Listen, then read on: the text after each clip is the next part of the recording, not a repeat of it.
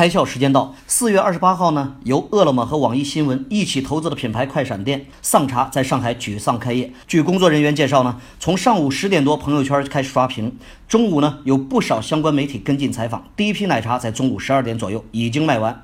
自嘲、自黑和丧已经成为现在九零后年轻人面对现实生活压力的另类表达。这种直观展现丧文化的营销活动呢，很容易戳中当下年轻人。比如啊，你不是一无所有，你还有病啊，乌龙茶等。等，所以啊，丧茶在没有太多前期宣传投放的情况下，吸引了不少网友呢自发传播。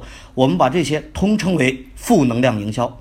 现在的八零九零后，我们说啊，情绪高点很高，你已经很难用鸡汤来给他们打鸡血了。反而呢，他们的情绪低点又很低，生活中的一点点小挫折都能成为吐槽的槽点。这也是现在越来越多的品牌呢选择用负能量营销来和年轻的消费者达成沟通的原因。今天你开窍了吗？